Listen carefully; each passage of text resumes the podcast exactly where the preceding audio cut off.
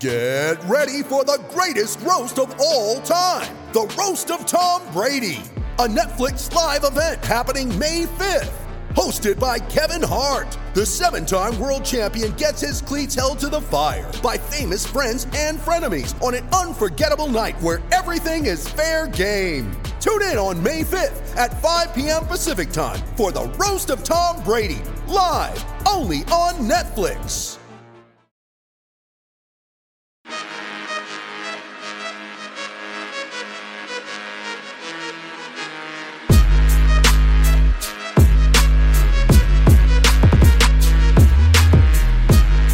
Willkommen zur 175. Folge von Jeden Tag NBA, dem Podcast für NBA Nerds. Was für eine Nacht. Spiel 7 zwischen den Clippers und Nuggets ist gerade vorbei und die Nuggets stehen in den Western Conference Finals gegen die LA Lakers. Freitagnacht geht's los. Unglaublich, wie sie die Clippers hier abgezogen haben und auch wie sich die Clippers abziehen lassen haben. Da äh, müssen wir gleich drüber sprechen. Und außerdem gab's natürlich Game One zwischen den Miami Heat und Boston Celtics davor. Und das war auch wieder ein unglaubliches Spiel. Ging direkt mal in die Verlängerung und auch da erst wieder mit dem Buzzer entschieden. Um die beiden Games zu besprechen, habe ich heute immer wieder am Start den David Krutt. Hey David. Guten Morgen, Jonathan. Ja, morgen.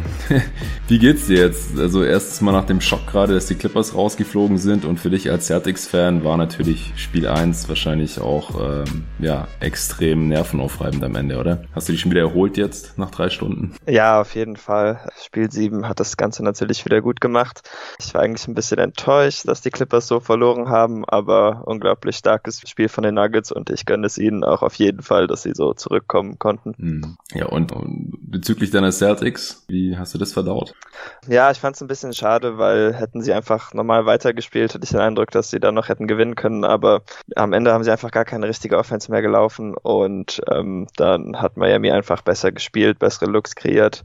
Ich bin schon ein bisschen enttäuscht, aber gut, ist nur das erste Spiel. Aber ich denke schon, dass Miami sich besser machen wird, als ich zuerst erwartet hatte. Ja, da sprechen wir dann gleich noch drüber. Die Heat haben 117 zu 114 gewonnen, die Nuggets 104 zu 9. 89, Clippers mit 15 abgezogen hier in Spiel 7. Also ich weiß nicht, wann ich das letzte Mal so schockiert war von dem Ergebnis in den Playoffs. Äh, wahrscheinlich nach Spiel 3 Bucks gegen Heat oder so. Also ich habe vorhin auch schon eine Umfrage gesehen auf Twitter, was die größere Enttäuschung ist, dass die Bucks äh, in fünf Spielen gegen die Heat ausgeschieden sind oder dass die Clippers hier in sieben Spielen gegen die Nuggets gescheitert sind. Was würdest du sagen? Ich glaube wahrscheinlich die Clippers, weil ich schon mehr von ihnen erwartet hätte eigentlich.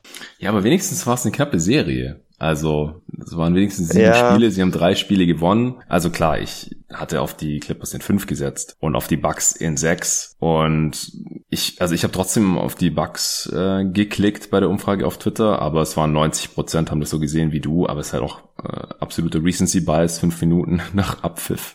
Klar, äh, ja, ist auch die Art, wie sie verloren haben, ein wenig, denke ja. ich, weil sie waren ja schon jetzt mehrere Male ziemlich knapp vor dem Ziel und haben es dann einfach liegen lassen. Ja, auf jeden Fall. Ja, müssen wir drüber sprechen, auf jeden Fall. Ähm, was würdest du sagen, war so der große Faktor, warum die Nuggets hier heute so deutlich gewinnen konnten? Also das Wichtigste für mich war eigentlich, dass sie von vornherein einfach Jokic ziemlich viel gedoppelt hatten. Und das fand ich eigentlich eine fragwürdige Entscheidung. Das hat zwar am Anfang des Spiels nicht so viel hergegeben für die Nuggets, aber äh, je länger das Spiel dauerte und gerade im dritten Viertel, das erinnerte dann auch ein bisschen an damals, als die Rockets den Comeback gegen die Clippers hatten, fielen einfach Unmengen an Dreier für die Nuggets. Und ähm, ja, dann sind sie eigentlich wie in den beiden vorigen Spielen in dem Viertel mehr oder weniger weggerannt und die Clippers konnten dann einfach nicht mehr aufholen, haben auch gar nicht so gute Würfe genommen im letzten Viertel, fand ich, und ähm, sind auch gar nicht mehr wirklich zum Korb gekommen. Ja, und wenn sie zum Korb gekommen sind, dann ging da dann auf einmal irgendwie auch nichts mehr. Also da kam dann ja. eins zum anderen. Das war wirklich krass. Also, äh, um vielleicht den Spielverlauf nochmal äh, kurz aufzuzeichnen, nach dem ersten Viertel war es äh, ausgeglichen, 24 zu 24. Zur Halbzeit haben die Clippers mit zwei Punkten geführt. Es war ein knappes Spiel. Man hatte so das Gefühl, dass äh, die Clippers eigentlich ganz gut spielen und dass der Vorsprung eigentlich noch größer hätte sein können. Und dann das dritte Viertel haben die Nuggets mit 10 gewonnen, 28 zu 18. Da äh, ja, haben sie dann angefangen, besser zu treffen. Jokic hat ständig aus den Double Teams rausgepasst und bei den äh, Clippers ging dann nicht mehr so viel. Sie haben dann ihre Führung auch abgegeben und dann sind die Nuggets halt immer weiter äh, davongezogen. Also Ende des dritten Viertels äh, haben sie dann einen äh, 7 zu 0 Run hingelegt. Ähm, die Clippers waren schon wieder mit 13 vorne gewesen in dem Viertel, glaube ich. Und dann äh, im vierten Viertel ging halt gar nichts mehr bei den Clippers. Das war unglaublich. Äh, die haben von den ersten 14 Wurfversuchen, glaube ich, nur einen getroffen, wenn ich mich nicht verzählt habe. Genau, also und das war, also für mich sah das schon fast aus wie ein Offensive Interference, der äh, Putback von Harrow. Ja. Oder Green war es vielleicht. Das war Green. Green, Green ja, war genau. das erste Field Goal dann, genau. Das, also das war ja genau, es war ein Putback, Dunk, also eigentlich auch zuerst mal nicht getroffen und dann er hat ihn reingemacht. Also ich, ich kann hier auch mal kurz im vierten Viertel äh, das äh, Play-by-Play -play hier mal kurz bemühen. Also es hat angefangen, George hat einen Dreier verballert. Dann hat George einen Layup verlegt. Dann hat Kawhi Leonard einen Pull-Up-Jumper nicht getroffen. Dann hat Michael Green einen Dunk nicht getroffen. Also nicht mal ein Dunk ging mhm. in diesem Stretch. Dann äh, Paul George Turnover. Kawhi Leonard Dreier daneben geballert. Äh, Lou Williams Layup nicht getroffen. Und das war auch so, der, der war schon drin. Also dieser Layup, der, der ist wieder raus. Dann hat ähm, Green zwei Freiwürfe bekommen. Aber wie gesagt, das erste Field Goal hat noch eine Weile auf sich warten lassen. George hat noch einen Dreier verballert. Kawhi Leonard wieder einen Pull-Up-Jumper daneben. Und halt auch Würfe, die die beiden normalerweise treffen können, aber wir haben es ja schon gesehen in diesen Stretches in den vorigen Spielen. Äh, offensichtlich müssen diese Würfe nicht immer fallen und wenn sie dann auf der anderen Seite gehen, dann haben die Clippers halt auch mal ein Problem. Morris hat einen Dreier daneben geballert. Michael Green äh, hat einen Eckendreier gebrickt. Paul George nochmal eine Turnover gehabt, einen schlechten Pass, dann wieder Pull-Up-Jumper von Kawhi Leonard daneben. Der hat in dem Spiel auch echt richtig mies getroffen und da hat dann Michael Green den äh, Tip-Dunk gehabt. Das war das erste Field Goal und da waren weniger als fünf Minuten zu spielen, noch im vierten Viertel und die Nuggets waren schon 15 Punkte vorne. Und äh, dann haben sie auch erstmal wieder eine Weile nichts getroffen. Leonard hat noch mal einen Dreier verballert, Paul George hat noch mal einen Dreier verballert. Also unglaublich. Ähm, Habe ich selten gesehen und das dann halt in einem Spiel 7, das äh, war schon heftig. Ähm, Jokic und Murray auf Seiten der Nuggets, beide mit krassen Spielen, oder? Ja, Jokic hatte ja schon innerhalb von drei Vierteln, glaube ich, ein Triple-Double und dann irgendwie auch schon 17 Rebounds. Ähm, ist halt schwer, wenn man ihn doppeln will, dann scoret er vielleicht nicht unbedingt, aber ja, wenige Spieler haben ein so gutes Spielverständnis wer und er weiß genau, wen er anspielen muss. Er kann auch direkt den zweiten Mann finden, wenn äh, sein Pass abgeschnitten wird. Und später hat Murray das dann auch ausgenutzt und die Dreier von ihm wurden natürlich dann auch zunehmend wilder. Äh, unglaubliche Playoffs von ihm eigentlich. Also ich bin wirklich beeindruckt, wie die beiden gespielt haben. Ja, Murray schon wieder mit 40 Punkten, äh, 5 Assists auch, auch 5 Turnovers, aber unterm Strich äh, wieder total dominante Performance. Hat halt auch in den Stretches, als das Spiel noch knapp war und die Clippers vorne lagen, hat er die Nuggets teilweise so alleine im Spiel gehalten. Hatte ich das Gefühl, weil er halt die Würfe bekommen hat, die er wollte, so wie wir das eigentlich gegen die Jazz schon gesehen hatten. Gegen die Clippers hat er es in der Form noch nicht gezeigt gehabt. Aber äh, heute hat er das selbst dann gegen die guten Defender ausgepackt. Ich fand aber, dass auch die Pick-and-Roll-Defense gegen Murray ein paar Mal ziemlich fragwürdig aussah, weil die Clippers einfach Drop-Coverage gespielt haben und dann hat Murray nach einem Pick einfach immer einen freien Dreier reinsteppen können. Zweimal wurde dabei von Kawhi Leonard sogar verteidigt, der da nicht mehr richtig an seinen Wurf hingegangen ist und der Big ist auch nicht hochgekommen, weil das halt die Coverage war. Bei der Drop-Coverage bleibt der Big halt in der Zone oder droppt in die Zone runter. Und äh, einmal Patrick Beverly und da habe ich auch gedacht, was, was, was soll das denn jetzt? Also wenn man äh, bei einem verhindern will, dass er relativ freie Pull-up-Dreier bekommt, dann ist es ja wohl Jamal Murray bei den Nuggets. Also Defense gegen ihn schematisch teilweise fragwürdig auf jeden Fall. Ähm, und Jokic, ja, am Ende 16 Punkte nur, in Anführungsstrichen, bei 5 von 13 aus dem Feld keinen seiner 4 Dreier getroffen, aber alle 6 Freiwürfe. Also hatte jetzt heute nicht den Scoring-Touch, auch wenn er wieder ein paar krasse getroffen hat, hat wieder den, wie heißt der, äh, Sobor Shuffle oder so. Sein äh, One-Legged Fadeaway, aber halt vom, vom rechten Bein. Also Dirk hat ja immer mit dem linken Bein gemacht, sein Flamingo-Jumper. Jokic macht es mit dem rechten. Äh, 22 Rebounds am Ende, 13 Assists bei 5 Turnovers, 2 Steals, 3 Blocks. Also ich finde, man hat schon gesehen, dass die Clippers heute Jokic äh, gezielter attackiert haben, mhm. aber er hat einen guten Job gemacht in der Defense eigentlich, oder? Ja, hat er schon. Ich fand allgemein die ähm, Nuggets Defense eigentlich ziemlich gut. Also die Clippers haben schon unnötig schwere Würfe genommen teilweise und zu leicht, denke ich, einfach Jumpshots genommen. Nicht, dass ich prinzipiell gegen Jumpshots bin, aber hätte man vielleicht was mehr versuchen können. Aber mhm. die Nuggets haben auch einfach wirklich gute Defense gespielt und man merkt schon, was das für einen Unterschied macht jetzt mit Harris wieder in der Rotation. Ja, ja, auf jeden Fall. Also äh, das bringt einfach noch den, den On-Ball-Defender, den man in dieser Serie auch so dringend gebraucht hat und der eben gegen die Jazz am Anfang auch so gefehlt hat. Ähm, Kawhi Leonard wurde auch konsequent gedoppelt bei seinen Drives. Ähm, haben die Nuggets ganz gut gemacht. Klar sind ein paar offene Jumper oder ein paar offene Dreier nach Kickouts von Kawhi auch dabei rausgekommen. Er hatte auch sechs Assists bei nur zwei Turnovers. Aber man hat ihn halt, man hat sein Scoring komplett äh, aus dem Spiel genommen. Sechs von 22 Kawhi Leonard. Auch weil sein Wurf, weil sein Jumper nicht so gefallen ist. Und er war kein einziges Mal in der Freiwurflinie in einem Game 7. Also das ist schon heftig. 14 Punkte am Ende bei 22 Field Goal Attempts. Das ist krass. Also Hut ab vor der Defense der Nuggets, aber wir haben ja auch schon gesehen, dass ein Kawhi Leonard in Höchstform eigentlich gegen jede Defense scoren kann. Und offensichtlich war er heute nicht in Höchstform. Warum? Kann natürlich kein Mensch sagen. Dann wäre es natürlich mal praktisch gewesen, wenn Paul George einen guten Tag erwischt hätte. Aber der war auch mies. Ja, zwei von elf Dreier, einen Freiwurf gehabt, den nicht getroffen. Also wenn halt die beiden Superstars zusammen einen Freiwurf ziehen, in dem Spiel 7 und der noch nicht mal getroffen wird, dann, äh, weiß nicht, da, da fehlen einem schon ein bisschen die Worte. Ja. Fünf Turnovers, äh, zwei Assists, Paul George, zehn Punkte, vier von 16 aus dem Feld. Also die beiden extrem ineffizient, äh, auch die schlechtesten äh, Plus-Minus-Werte. Klar, sie haben auch die meisten Minuten gespielt. Kawhi 43, Paul George 38 mit äh, Werten von minus 20 respektive minus 21 in einem Spiel, das mit 15 verloren wurde. Also sogar lief es noch schlechter, wenn die beiden drauf waren, als wenn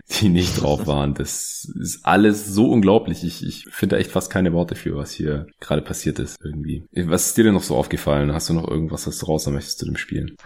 Ähm, also ich fand den verworfenen Eckendreier von Paul George, der gegen die Seite vom Brett ging, schon ja. ziemlich brutal. Ja, am Ende, am Ende dieses äh, ja, Runs, wo sie einfach gar nichts getroffen haben. Ja. ja, genau. Also das wurde wirklich immer hoffnungsloser, seine Wurfversuche. Und das fing mir auch an, irgendwann richtig leid zu tun, weil mhm. ähm, es alles so schief lief. Und ansonsten, ja, ich weiß auch nicht. Also er hat, ich denke schon, dass die richtigen Spieler die meisten Minuten gespielt haben. Harold musste man vielleicht nicht mehr unbedingt sehen in dieser Serie, aber in diesem Spiel war er eigentlich wieder ganz okay. Mhm. Deshalb tue ich mich da auch schwer, das zu kritisieren. Aber ja, die Stars waren einfach nicht gut genug die Nuggets haben viel besser gespielt.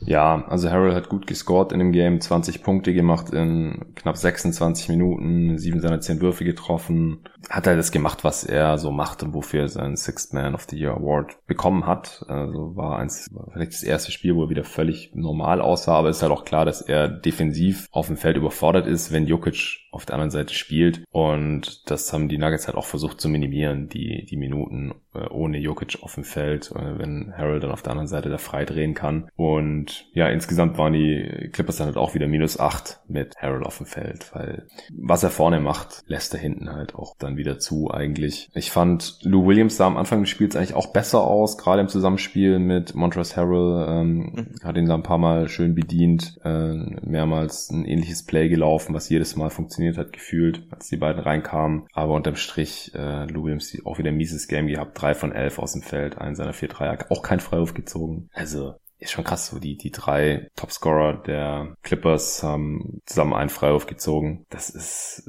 ist einfach viel zu wenig. Also sind auch einfach zu wenig dahin gegangen, wo es weh tut. Wie gesagt, sie haben versucht, ein paar Mal Jokic zu attackieren, aber das äh, hat einfach auch zu oft nicht funktioniert, beziehungsweise Jokic einfach auch extrem stark gespielt heute. Kann man nicht äh, oft genug sagen. Auch in der Defense reingehängt, ist gerannt, hat gehasselt. Das war wirklich richtig, richtig stark. Und ja, wenn halt bei den drei, drei Spielern nicht läuft, dann ist ja eigentlich fast schon ein Wunder, dass sie nur mit 15 verloren haben.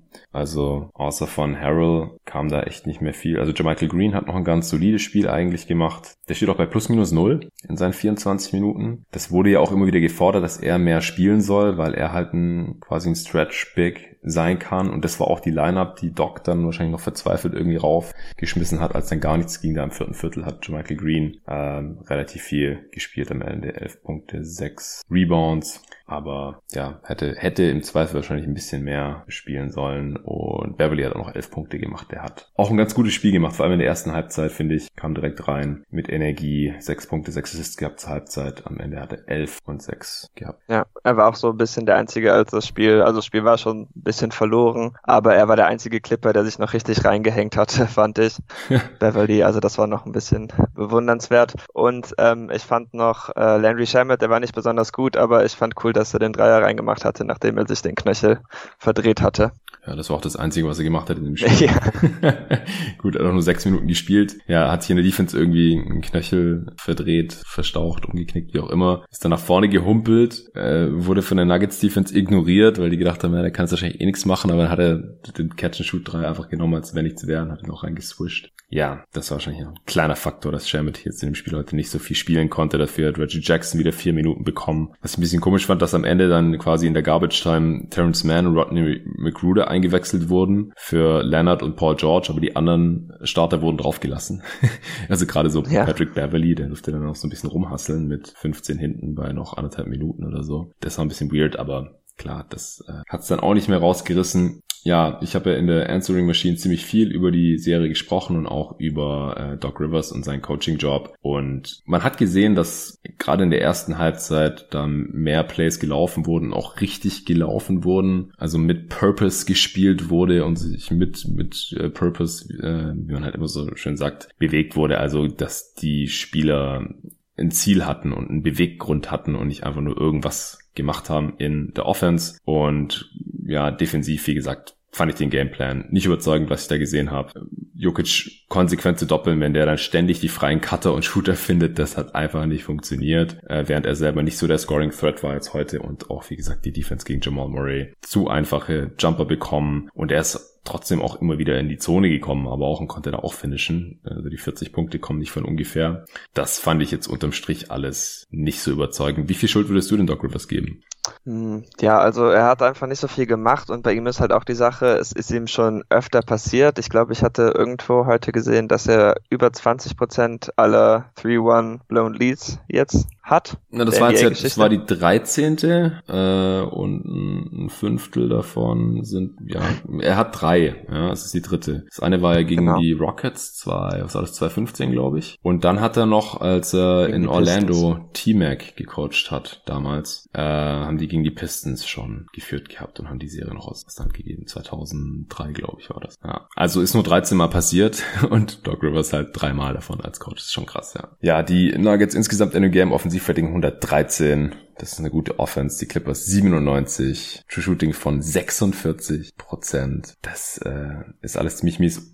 Und das Krasse ist, dass die Nuggets doppelt so viele Turnover hatten als die Clippers. 20 zu 10. Also das hat die Defense der Clippers hat immerhin teilweise zu Turnovers geführt. Aber ja, unterm Strich war halt die Offense der Nuggets trotzdem noch so viel effizienter als die der Clippers. Die äh, Clippers sind jetzt auch nicht irgendwie in Fast Breaks gekommen oder so. Die haben vier Fast Break Punkte, die Nuggets sechs. Also beide so gut wie nichts. Und ja, ich weiß gar nicht, was ich zu dem Spiel jetzt noch großartig sagen soll. Denkst du, das hat jetzt äh, Konsequenzen für die Clippers? Denkst du, da wird jetzt irgendwas geändert am, am Kader oder wird man das einfach unter dumm gelaufen verbuchen? War eh eine komische Saison und war in der Bubble und überhaupt. Äh, die Clippers konnten sich nie einspielen, weil Harry gefehlt hat, Lou Williams gefehlt hat. Ähm, whatever. Was denkst du spontan? Also würde mich jetzt wohl wundern, wenn sie große Änderungen vornehmen würden, aber dass ein paar, dass ein Starter oder einer der Bankspieler ausgetauscht wird, das würde mich jetzt nicht unbedingt überraschen.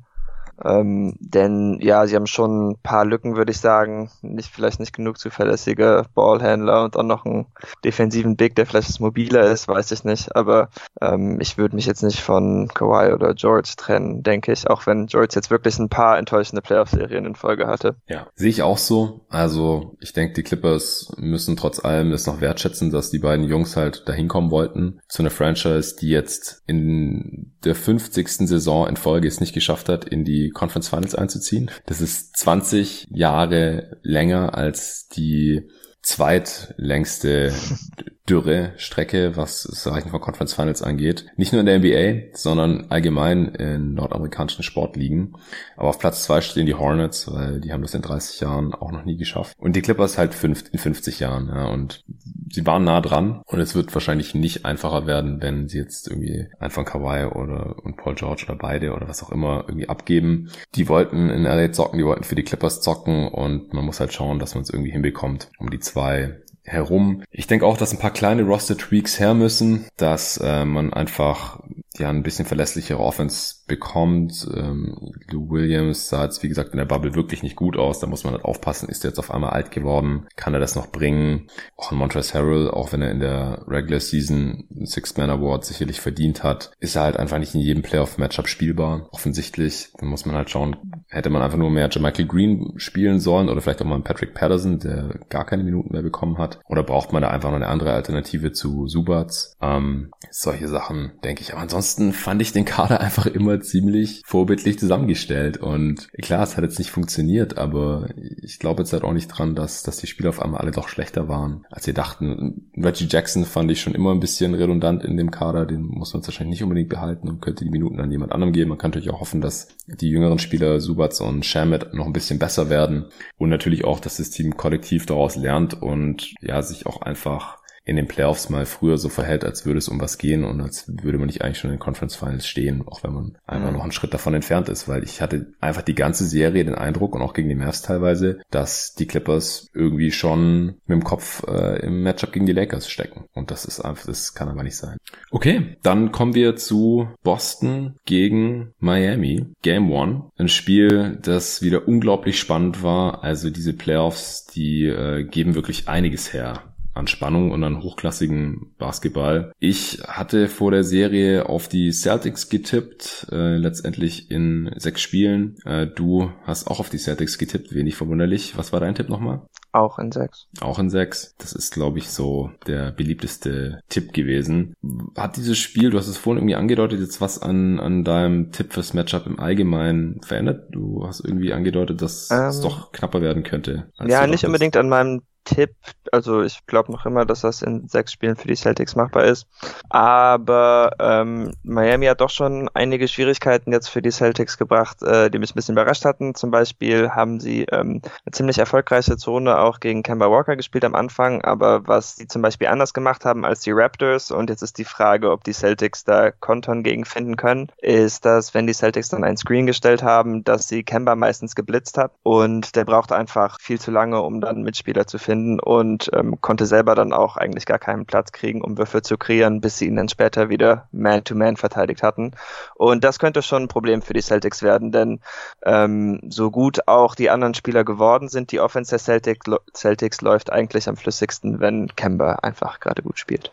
Ja, der wurde wirklich ziemlich aus dem Game genommen und äh, aber auch offensiv ziemlich hart attackiert, also von von Dragic oder wenn er dann auch mal jemand anderem gegenüberstand, dann wurde direkt aufgepostet und es wurde gegen ihn gescored. Also das ähm, ja scheint schon wirklich kein kein so tolles Matchup jetzt hier für ihn zu werden. Ja, am Ende war er bei 6 von 19, nachdem er dann in der Crunch Time noch ein paar äh, Pull-up Jumper reingehauen hat. Ähm, 19 Punkte aus äh, 22 Shooting Possessions, einen seiner neuen Dreier auch nur getroffen. Äh, klar, er war meistens auch irgendwie bedrängt, aber die offenen sind dann teilweise auch nicht mehr gefallen. Sechs Assists zu drei Turnovers. Ja, also wir haben ja auch schon gesehen, dass die Celtics auch eine Serie gewinnen können, wenn äh, Kemba Walker vom Gegner einigermaßen an die Leine gelegt wird. Aber es macht es natürlich schon schwieriger und dann müssen wieder andere Spieler in die Presse, Bresche springen.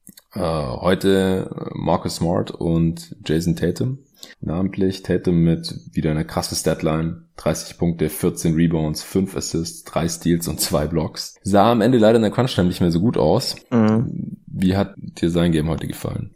Ähm, eigentlich ziemlich gut, aber ja, in der Crunch-Time war da einfach zu viel Isolation, aber das würde ich dem Rest des Teams und Brad Stevens eigentlich genauso anlasten wie ihm, denn da kam einfach auch gar nichts mehr. Also sie haben keine wirklichen Plays mehr gemacht, ab und zu kam ein Screen, aber das waren auch alles ziemlich halbherzige Screens und gerade da Miami so gerne blitzt, haben die dann eigentlich überhaupt nichts gebracht. Ähm, und das war einfach ein bisschen enttäuschend und deshalb gab es einfach nur den einen schweren Wurf nach dem anderen. Mhm. Und er hatte ja natürlich schon einige schwere Würfe getroffen, aber am Ende war da für ihn dann eigentlich nichts mehr zu holen.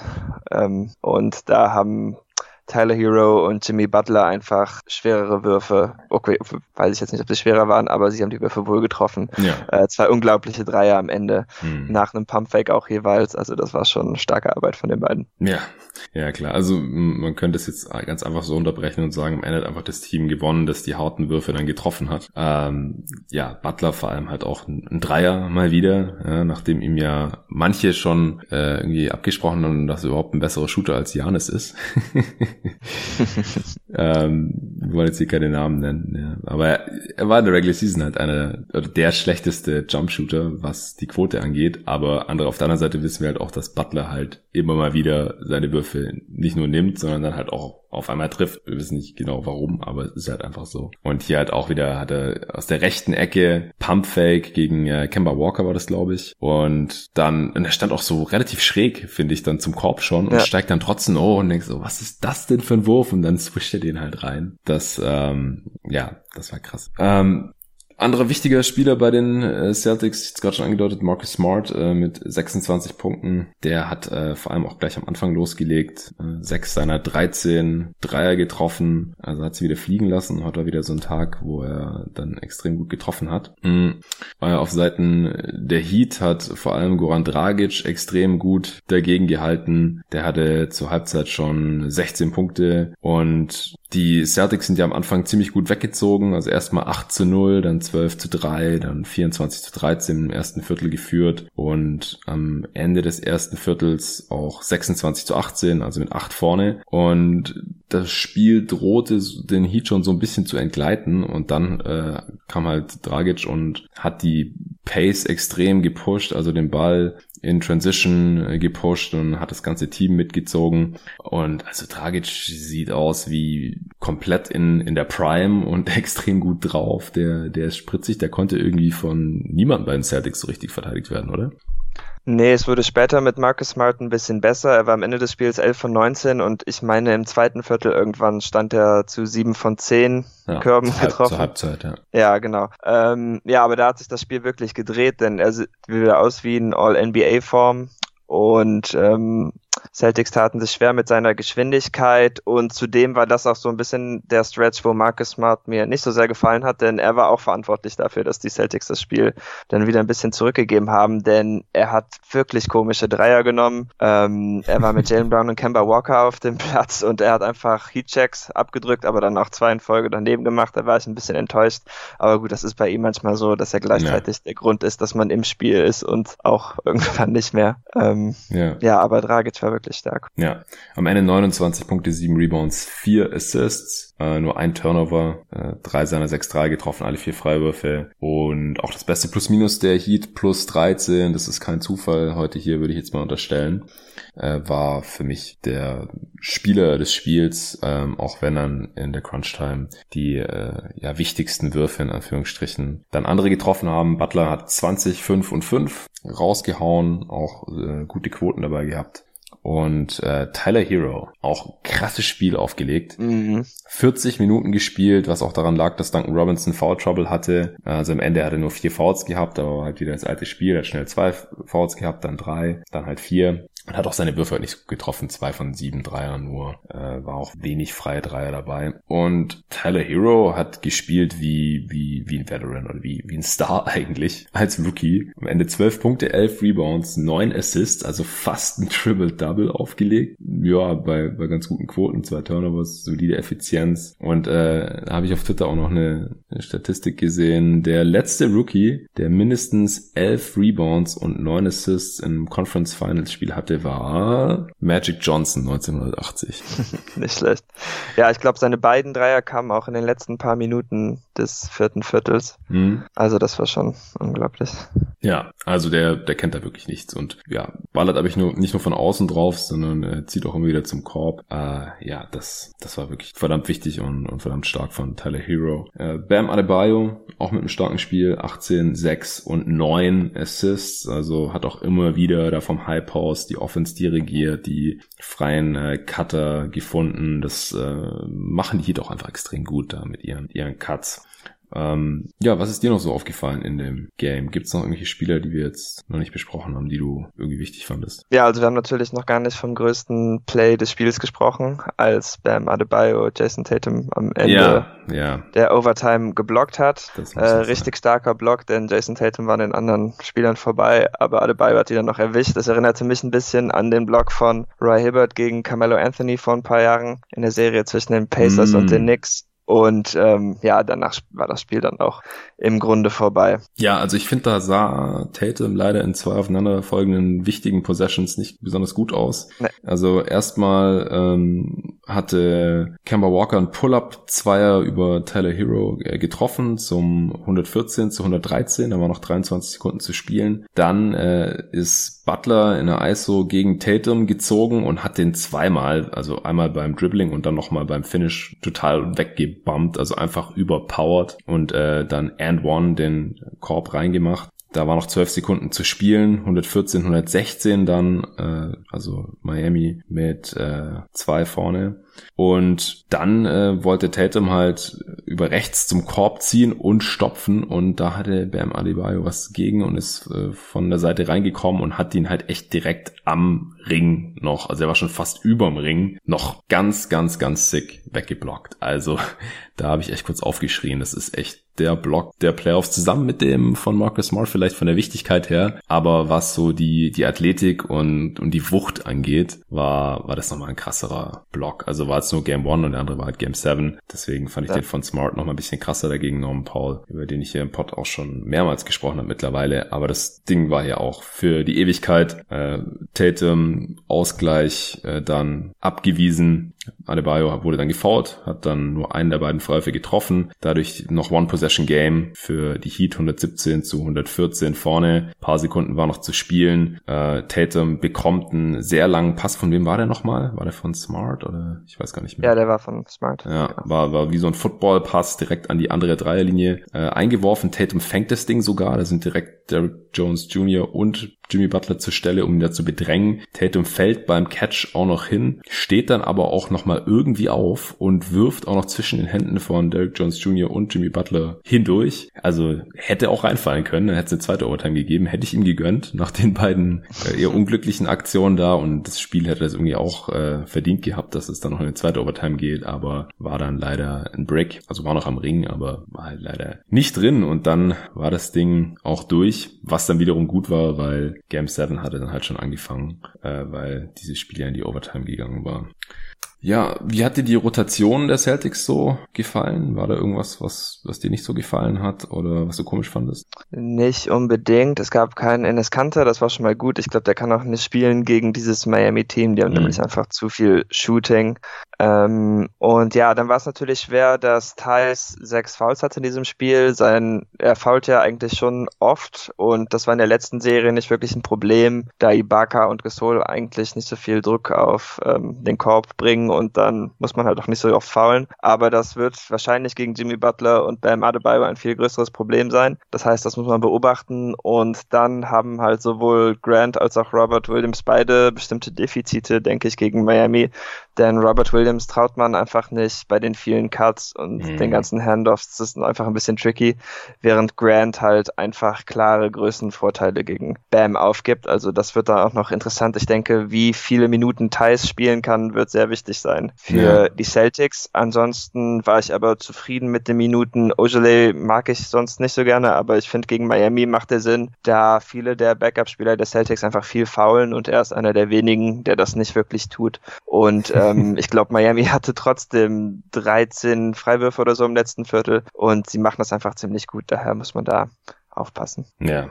Ähm, ja. Und defensiv war mir noch ein Ding aufgefallen. Ähm, wir hatten ja noch von Kemba gesprochen. Ähm, was hier ein viel größeres Problem ist als gegen die Raptors, ist, dass die Celtics viel mehr Angst haben vor den Schützen der Heat und deshalb viel schneller switchen und das hat, ähm, das hattest du eben schon angesprochen, recht oft oder zu oft dazu geführt, dass Jimmy Butler gegen Kemba Walker stand und da müssen sie auf jeden Fall auch noch etwas finden, dass sie vielleicht ein bisschen konsequenter damit sind, dass Kemba nicht auf Jimmy Butler landet, denn mhm. das mit dem Pre-Switchen wird hier nicht so gut funktionieren, denke ich, da Miami so viele Cuts läuft, ja. dass man da schnell in Verwirrung gerät. Ja, dann ist schnell jemand unter dem Kopf frei, Adebayo findet den und dann gibt's easy Layups oder irgendwie Freiwürfe, wenn da noch einer reinlangt. Ja, ja, teils am Ende nur vier Punkte, vier Rebounds, drei Assists in 35 Minuten und halt diese sechs Fouls. Ähm, da muss sicherlich, sicherlich ein bisschen mehr kommen, aber es lief mit ihm auf dem Feld auch deutlich besser, als wenn er nicht gespielt hat, einfach weil die Alternativen auch äh, wirklich nicht besonders gut funktionieren hier in diesem Matchup, wie du gerade schon erzählt hast. Ich fand es auch interessant, im vierten Viertel, als er raus ist, haben die Celtics dann klein gespielt und haben Wanamaker reingeholt, der ganz gut war heute. Also elf Punkte, sechs Assists in 25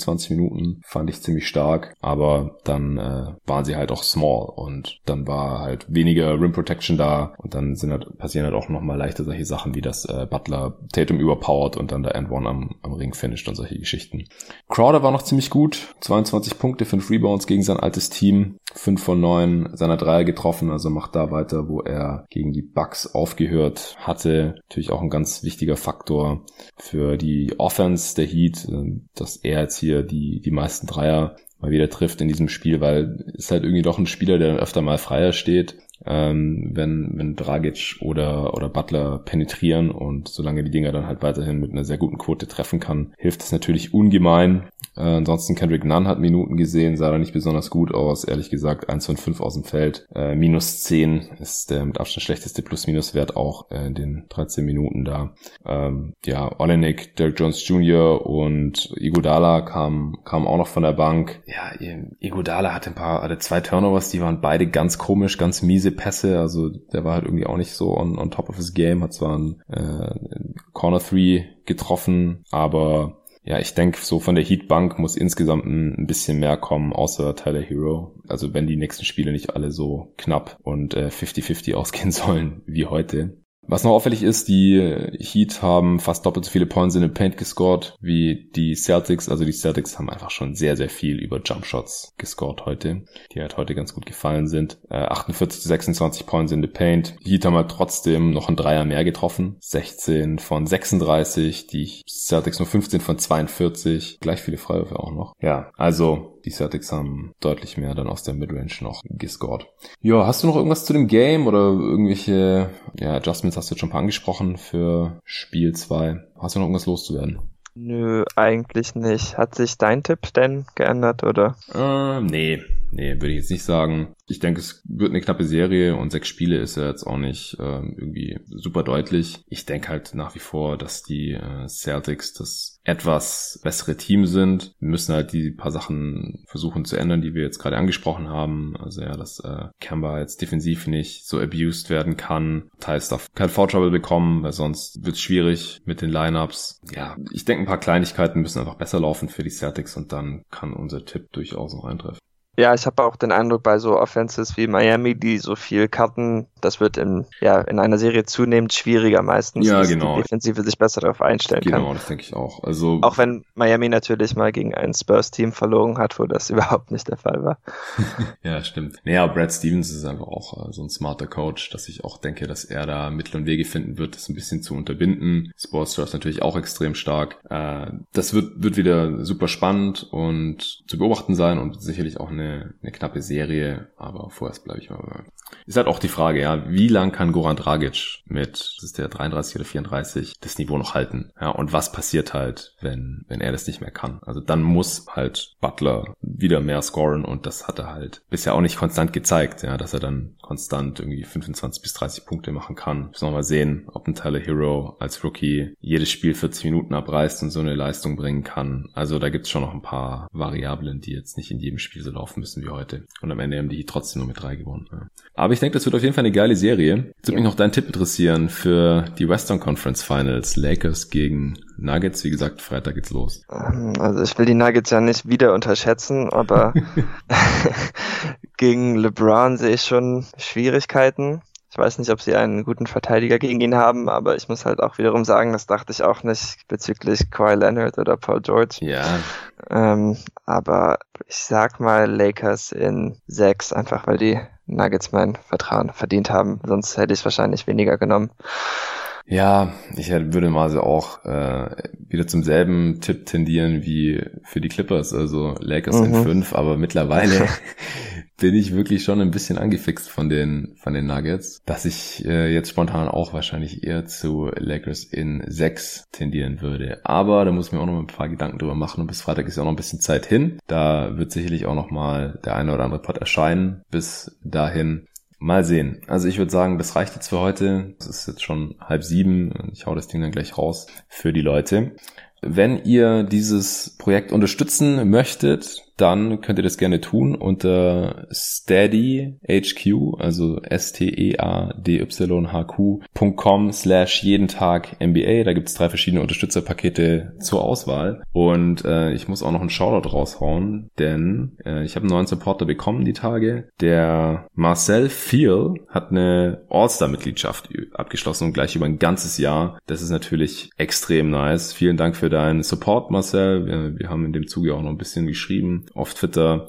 Freut mich immer riesig, wenn ein neuer Supporter dazukommt. Und ehrlich gesagt, sollten auch noch ein paar dazukommen. Ich wollte das erst pushen, wenn ich wieder jeden Tag äh, Content bringe. Also ja, fünfmal die Woche im Schnitt, wie ich das jetzt hier eben äh, gemacht habe in letzter Zeit. Das ist jetzt auch für die nächsten Wochen noch geplant, bis dann die Playoffs durch sind. Und dann müssen wir halt mal schauen, wie es weitergeht mit der Offseason. Da will ich es eigentlich auch noch durchziehen. Und dann muss ich mal Bilanz ziehen, äh, wie es aussieht mit der Anzahl an Supportern, wie es auch aussieht mit Sponsoren. Jetzt in der letzten Folge ich hier wieder Blinkist als Sponsor drin, die sind noch ein paar Mal am Start. Äh, mit NBA 2K ist auch nochmal was geplant. Aber ähm, wie gesagt, ein Stück weit habt ihr Hörer auch selbst in der Hand. Je mehr von euch mich supporten mit einem der drei Pakete auf steadyhq slash jeden Tag NBA, desto wahrscheinlicher ist es, dass ich auch in der nächsten Saison dann noch hier weitermachen kann mit jeden Tag NBA. Denn ich kann es nicht ewig weitermachen, äh, ohne was wirklich damit zu verdienen. Denn dafür ist es einfach ein bisschen zu viel Aufwand. Es ist einfach im Prinzip ein Fulltime-Job, wenn man fünfmal die Woche über die NBA im Podcast rausbringt, dann kann man nicht mehr so viele andere Sachen nebenher machen. Und deswegen, wenn ich das mittelfristig weiter machen möchte, worauf ich wirklich Bock habe, dann muss da irgendwie ein bisschen was bei rumkommen finanziell für mich. Sonst kann ich es leider nicht tun. Und eure Chance,